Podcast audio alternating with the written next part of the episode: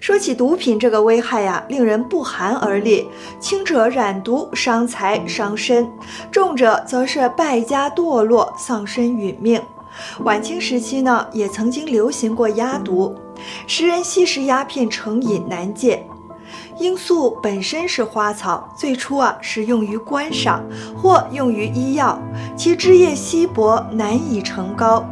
可为何后来忽然出现了鸦片膏呢？这阴沉深褐色的东西有什么来历？清人齐梦揭示了鸦片膏啊在另外空间的表现。大家好，欢迎收看今天的纪元文化，我是黎晨。清朝时期呢，绍兴有一位老儒生，叫做王志虚。据他所说啊，乾隆末年，老秀才贾慎安做了一个梦。在梦中呢，他来到了一处地方，很像是大官的官署，厚重的大门关闭着，四周寂静，看不到一个人影。就在他徘徊之时，忽然看见远处走来一伙人，那几人拥着一个少妇走来，一直走到官衙门外。这几人呢，脱去了少妇的衣服，一丝不挂。贾慎安非常生气，走上前呵斥他们：“你们是什么人？竟敢如此放肆无礼！”不料那些人反而笑着说：“这有什么奇怪的？”话还没完，大门忽然敞开了，有几个人扛着一个巨桶从里面走出来，后面呢还跟着一个官吏，手里拿着一张文书。众人就推搡着裸妇进入门内。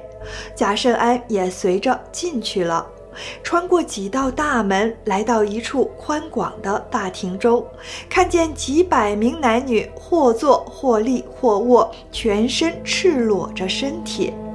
堂上坐着一个大官，他的前面啊放着一张大闸床，几个勇健的壮夫拿着大铁叉，任意将这些赤身裸体的人插进槽内，再用大石压榨。但见高血淋漓，惨不忍睹。下面接着一个大盆，盆满随即倒入桶中，就这样倒了十多次。巨桶装满后呢，被几人扛了出去。一位官吏接过大官所判的文书，跟着他们一起出去。贾慎安仔细一看，那名官吏啊，正是已故的邻人周达夫，于是上前和他打招呼。周达夫大吃一惊，说：“你怎么到这儿来了？这岂是你能久待的地方？赶紧跟我出去！”贾圣安好奇地问起巨桶中装的东西，周达夫说：“那是鸦片烟膏啊。”当时鸦片膏在大清还没有流行，所以贾没听说过。于是他问：“鸦片烟是什么东西？”周达夫为他讲解鸦片烟的来历。他说：“啊。”如今天下承平日久，人类繁衍生息，但道德却日益败落，将有大劫出现，消除掉它们。然而自古以来的大劫，不过是水灾、火灾、刀兵之类的劫难。通常水灾、火灾、战争诸劫只可清理十分之五、十分之六。从神造人之后啊，人类不断繁衍，经过了数千万年，然而高尚的品德逐渐被人抛弃，道德标准一日千里的向下滑落。为了清理败坏的环境，净化人间啊，在神的授意下，特创鸦片烟节。周达夫说：“借世间罂粟花枝熬炼成鸦片膏，供人吸食。凡是吸食鸦片烟者，都在劫难中；不食鸦片烟者，不在此劫中。由于人自己选择生死存亡之路，不能责怪造物主不仁慈。”因为造物主已经给了世人足够的时间和机会反省己身，但很多人呢并没有意识到，应该向神忏悔自己的过错或罪过，一而再，再而三失去了上天救赎的机会。周达夫说：“然而罂粟本属花草，自古以来就有，枝叶淡薄，不能熬制成膏，所以呢，天神命九幽地狱主宰。”于无间地狱中，将那些不忠不孝、没有礼仪廉耻的众多罪魂送到这里，榨取他们的膏血，然后转交给地上的山灵元习、焚眼之神。在这里呢，元习是指广大平坦和低洼潮湿的地方，焚眼则是指水边和地下平坦的土地。使它们将高雪注入罂粟花根内，自根而上，达到花苞，这样枝叶自然浓郁。一经熬炼呢，光色呈现阴郁的深黑色。你姑且等待，几十年后，鸦片烟膏就会遍布天下。贾圣安还想再问，忽然呢，又有人驱赶着几十名来自无间地狱的罪魂到了，阴差狠狠地鞭打他们，罪魂齐声呼嚎，惨不忍睹。贾圣安一下从梦中惊醒。当他醒来后呢，将梦中的景象啊告诉了很多人，但人们都不相信。一直到了道光中叶以后，鸦片烟在大清盛行，上至王公贵族，下至贩夫走卒，很多人吸食鸦毒成瘾，难以自拔。这时贾圣安呢已经去世了，但有些人还记得他说过的梦。所以后来民间传说啊，鸦片烟中掺有死人膏血，其实并非真的掺进了现实中的人血，而是鸦片膏在另外空间有它形成的过程和存在的形式，被注入了来自无间地狱罪魂的血，所以呈现出阴郁的深黑色或阴沉的深褐色。贾圣安做的这个异梦啊，道出了鸦片膏另一层面的演变过程。不过上天有好生之德，借助贾圣安的梦，道出了劫难背后的真相和原因。从清朝灭亡到今天，时间已经飞逝过上百年。今人所处的时势，到了佛家所说的末法末劫之时，也是推背图预言的恶魔遍地之时。万魔出动，世间会涌现出许多邪的、恶的东西，其中也包括吸毒。不过说到做梦呢，想必大家都不陌生。不过说到奇梦呢，就未必人人都有经验了。但历史上啊，记载的奇梦还是挺多的。下面呢，就让我们再来说一个治好绝症的梦吧。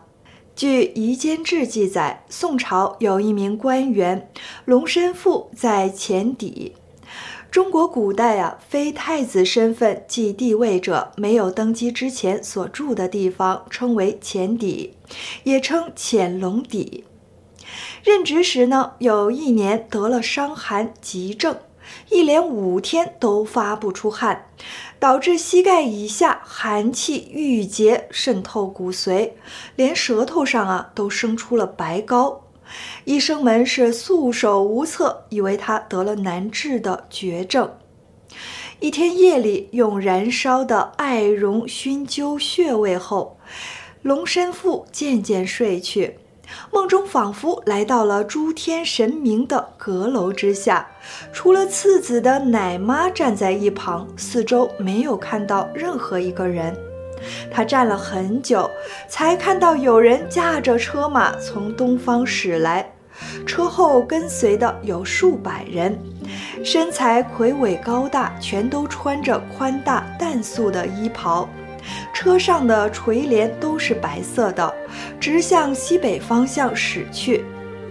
待车马的声音渐渐停止后，龙申富又看到一群侍从，都是清一色的青衣少女，每个人都拿着芙蓉花，挥荆旗状，夹列在左右。有一位王者模样的人乘着鹿车，即古称天子的乘车。头戴卷云玉冠，也是身着青衣，两条绶带自头顶垂至腰间，气度极为飘逸洒脱。见其容貌清整，微微有些胡须，看上去像是十三四岁的少年。龙神父望去，将手叠加在额前，以示顶礼。待路车过去之后，一个少女召唤神父走上前，问他：“你认识车中的那位神吗？是否向他行礼致敬？”龙神父说：“车驶过得太快，我仅仅抬手行瞻仰礼。”少女说：“那就好，那位是青铜神君。如果你看到白车中的人，就会粉身碎骨。”你还要再回去，不能不回避。说着，就将手中的花赠给他，回头看着身后的武士，命他们带着龙身父前往对接的双河门。少女说：“现在最好赶紧进去，慢了就会招祸。”武士带着龙神父赶到门前，门里的人问他：“你拿什么作为信物？”他出示那朵芙蓉花，门人就放他进去了。奶妈跟着也想进去，被门人阻止了。武士取下花房的一朵小花，放在他手里，门人这才放他进去。他们登上高楼，但见四周飞阁缭绕，仿佛建在虚空中一样。不一会儿，那白车从西北方向再次驶来，前方还是穿着素衣的侍从，渐渐化为一道白气，长约数百丈。这时，从白气中响起一阵霹雳，声震太空，一直向东北而去。凡是白气霹雳所经过的地方，不管是房屋园墙，还是大山土山、花草林木，也不管物体是大是小，是高是矮，全都化为微尘。唯独双河门内的楼台亭阁，全都屹立不倒。龙神父见状，心中大惊，无法镇定。俯瞰阁楼之下，有一澄澈的潭水，晶莹清澈，犹如一面大大的圆镜。他看着水，忽然被人挤了一下，坠入潭中，恍然从梦中惊醒。这时啊，龙身父发现自己全身早已汗流浃背，多日不散的寒气至此几乎全部散出。此时他听到。钟声响起，赶紧召唤儿子，记下梦中神君的尊称，设案焚香祭祀礼拜。龙神父痊愈后呢，方才对众人讲起此事。有道士说，梦中所见的青衣神正是东海的青铜神君。白车里的神明如果没有错，应是瑞收秋神，是主掌西方的白虎星君。龙身父的恶疾，医生们都束手无策。结果通过一场奇梦解除了恶疾。正在收看节目的您，如果有什么奇梦，也不妨跟我们分享。谢谢收看今天的纪元文化，我们下期再见。